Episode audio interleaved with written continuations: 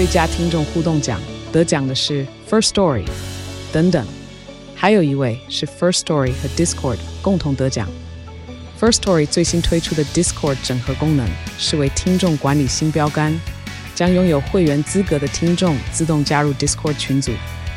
这不仅减少创作者的负担，也为听众带来丰富的互动体验，获得全台 Podcaster 一致肯定。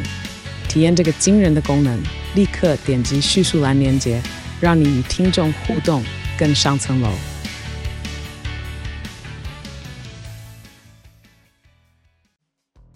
嗨，我是宝可梦。如果你喜欢今天的节目，也欢迎你先订阅我们的频道，然后也别忘了五星评价哦。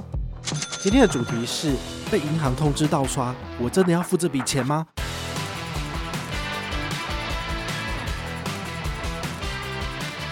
比如说你收到那什么 eTag 简讯，然后没有缴钱，可能被罚钱。你可能一紧张点了连结之后，就把你的卡号都输上去，想说。嗨，我是宝可梦，欢迎回到宝可梦卡号。前一阵子大概有三个粉丝吧，就是他们私讯问我说，他们就是 OTP 密码就不小心给别人，然后呢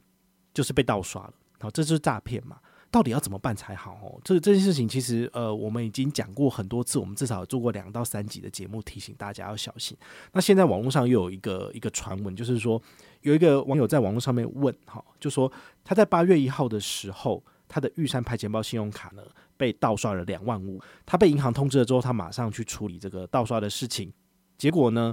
银行回复他说：“哎，这个不行，你要自己吞下来。”然后他就非常的慌乱，不知道怎么办才好。吼，那如果你不幸遇到这样的事情，你应该要怎么办？好，我觉得这是蛮有教育意义的一集哦，一定要仔细听哦，因为我们早期跟大家讲的这个所谓的善良持卡人被盗刷了这件事情，举证责任在银行，所以。你不用去付这个钱，顶多就是三千块的这个自付额。但是现在呢，因为所谓的道高一尺，魔高一丈，那银行呢，它的游戏规则是这样子，诈骗集团就转了一个弯，他就让这个消费者吐出 OTP 验证密码。那吐出 OTP 验证密码代表是什么意思？就是你承认了这笔交易，你认可了这笔交易。所以，当你认可这笔交易的情形之下，银行是不会吞下去的。好，所以我们现在一定要去了解这个诈骗的脉络。这个诈骗的脉络，它通常一开始呢，它会用一个非常有吸引力的钩子勾你上钩。比如说，你收到了 f o o p a n d a 通知要给你一千块的奖励，哇，这一千块奖励你可以叫多少外送啊？所以呢，你就不小心就开始输入你的账号、银行的信用卡资讯。然后 OTP 验证码也给上去了，给上去之后呢，诶，第一次失败，在第二次，诶，成功，成功之后呢，没有下文，但没多久呢，你的卡片就一直被盗刷了。好，所以他就是用这种所谓的小钩子，蝇头小利，然后来吸引你上钩。所以你看到这种类似像钓鱼简讯的东西，你都一定要特别小心。好，他有时候会用 email 寄给你。那还有一种是什么？比如说你在 Facebook 上面看到了这个什么麦当劳买一送一还是什么这样的奖励，结果只需要多少三十块四十块，那你。误信这种所谓一页式的广告，把你的个人资料填上去之后，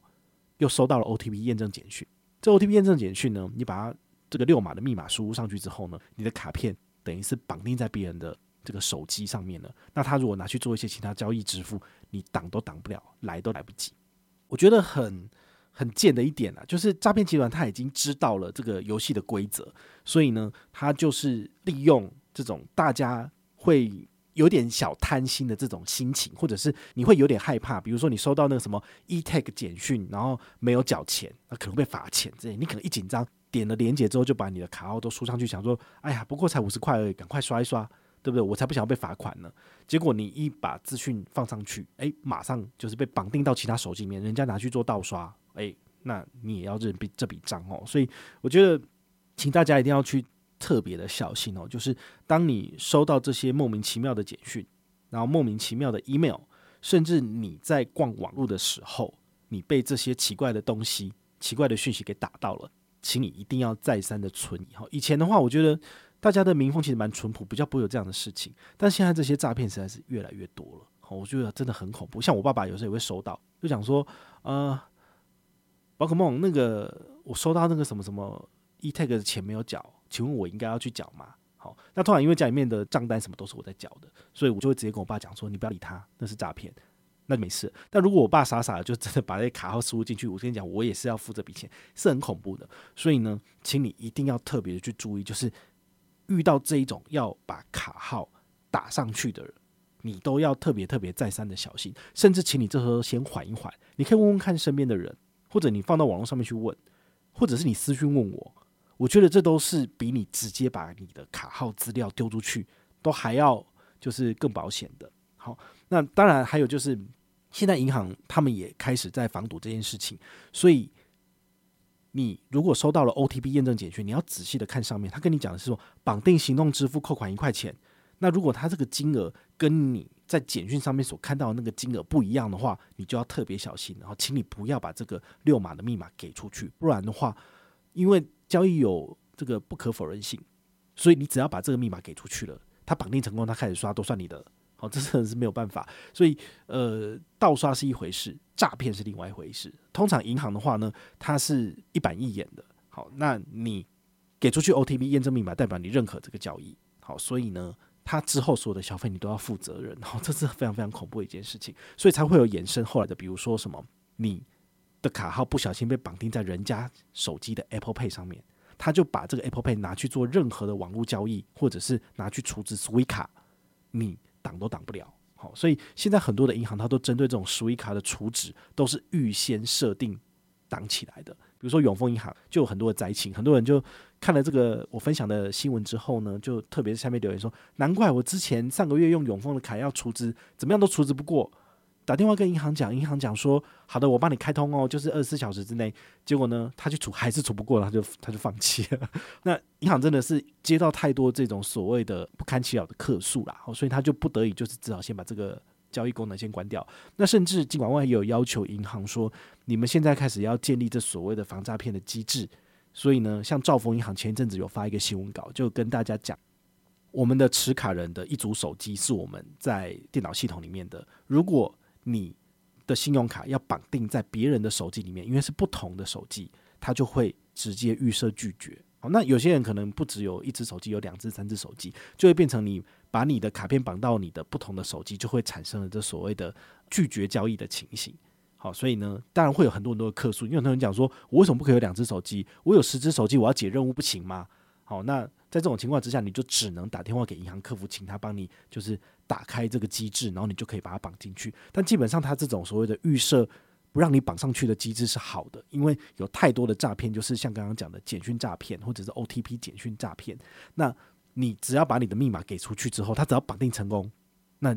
就死定了。好，所以呢，银行做这件事情其实是为了那些辛辛苦苦就是努力赚钱，但是钱一一下子就喷飞的人，就是着想这样子。然后也希望从源头上面来去把这件事情就是缩紧。那这样子不会再有更多诈骗的情况发生哦，所以最近诈骗这么的猖獗，其实对于大家来讲，其实不是一件好事，因为会造成就是大家在生活上面使用这些金融支付的困扰，它的受限是更大的哦，所以这个是大家要特别去注意的部分。好，那当你如果真的不幸遇到这件事情的话，你要怎么做呢？然后它当然有一个相当的程序，然后那个程序第一件事情就是，嗯，你收到了这些不是你的交易简讯，你就要打电话跟客服。讲这些交易不是我的，那银行一定会首先跟你确认说，你确定这个不是你的交易吗？你想一想，或者是你有不小心你的卡片给你的亲友，你的亲友拿你的手机解锁，然后去做交易的这个部分呢，就一定要先理清。那如果确定都不是你的话呢，好，银行呢，他会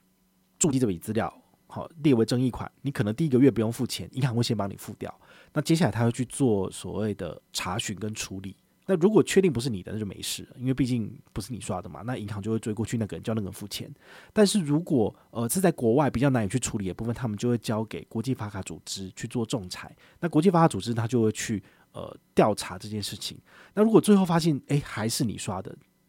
那怎么办？你就要付这个仲裁的费用，大概是五十美金左右。那你这笔钱你也要出。好，所以它的游戏规则大概是这个样子。好，那在这个整个流程里面呢，有哪一件事情是？你逃都逃不掉的，好，就是所谓的 OTP 这个所谓的三 D 验证的部分，因为这个三 D 验证有所谓的不可否认性哈，因为现在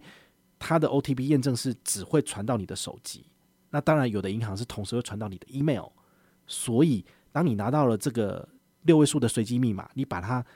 打上去这个你的交易网页之后呢，就代表是你本人的交易，好，所以这件事情呢是银行他们的这所谓的认定，所以你要特别去小心，就是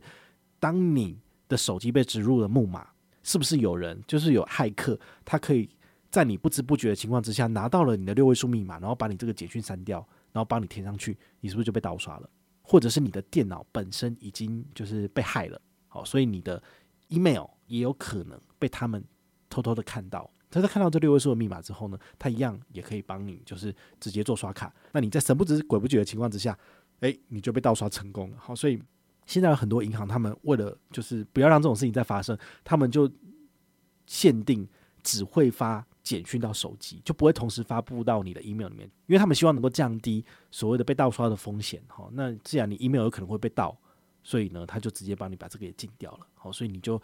你就会发现，如果你在国外，你要刷卡。你的手机你换了，就是你不是用漫游，你是换了别的 SIM 卡，你是不是就收不到了？当你收不到的情形之外，你就不能刷卡了。好，所以这其实是蛮麻烦的一件事情。好，所以后来我就发现说，其实有些银行他们有提供这所谓的网络银行的验证的部分，比如说他如果传讯息给你是可以传手机简讯，或者是中信的话就是说传到 Home Bank APP，那你就可以在 Home Bank APP 里面去收取这个简讯，一样也可以刷卡。好，所以这个时候呢。银行如果提供这种额外的服务二选一的话呢，其实是比较好的。好，所以这个就是大家在刷卡的时候呢，呃，你需要去注意的。不然的话，你就是出国你就不能刷卡。你出国你要网购干嘛？你就做不到简讯验证码，你就不能刷了。好，是有可能会发生这种事情的。好，所以这个大家就要特别去注意了。好，那当然我真的很不希望就是我们的粉丝朋友都遇到这种盗刷的事情，因为会非常非常烦。有时候不是只是两万五或三万块这件事情，有时候是十几万。天哪，你的紧急预备金可能都没有这么多了，然后你要把这个钱吞下去，然后银行又不理你，诶，对啊，你去报案什么的，他们不理你，啊，那你怎么办？你真的是欲哭无泪啊！所以，呃，如果你真的遇到了这么惨的事情啊，我建议你就是收集资料，向警察局报案，再来呢，就是向金管会去做这个所谓的申诉，或者是再不行，就是找立委，好，这个比较强而有力的部分，他就会去盯金管会，金管会就会想办法叫银行解决这个问题，好，但是呢。呃，所有的问题的源头还是一样，就是你一定要特别小心你的个人资讯，不要就是随意的给别人你的个资，然后你的信用卡的卡号，然后你的 OTP 简讯验证码都不可以随便给别人。好，我觉得这件事情才是最重要的。好，所以请大家一定要就是养成良好的这个资安习惯啊，不然的话呢，钱永远都赔不完。那如果你有任何的问题或任何的想法，也欢迎你就是到粉丝页私讯我，好，或者是留言，好，或者是抖内都可以，好，我们有看到的话呢，都会在做节目跟大家回报哦。我是宝可梦，我们下回再见，拜拜。